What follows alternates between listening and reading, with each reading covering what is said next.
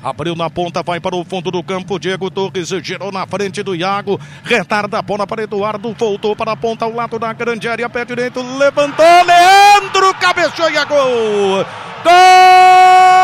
Gol da Chapecoense. 37 minutos. Levantamento. A defesa do Internacional. Escorregou. Traído pela casca de banana e aí o Leandro Pereira, o Leandro Banana no alto, cabeceou solito.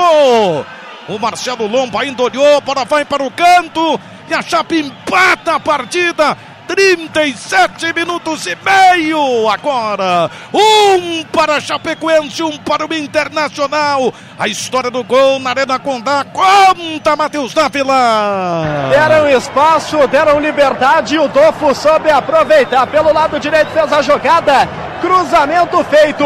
E no segundo poste, não pode. Leandro Pereira.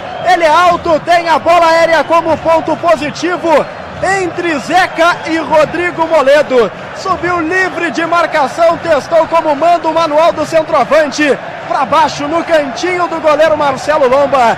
Ela passou rente à trave e agora está tudo igual aqui em Chapecó, Claudião. Um para o Inter, um para a Chapecoense, Cláudio Duarte. É, o Zeca não tem tamanho nem estatura para disputar uma bola aérea com o Leandro Pereira como a gente viu. Mas ele estava livre atrás, ele podia ser o suporte que a bola encobriu o Moledo.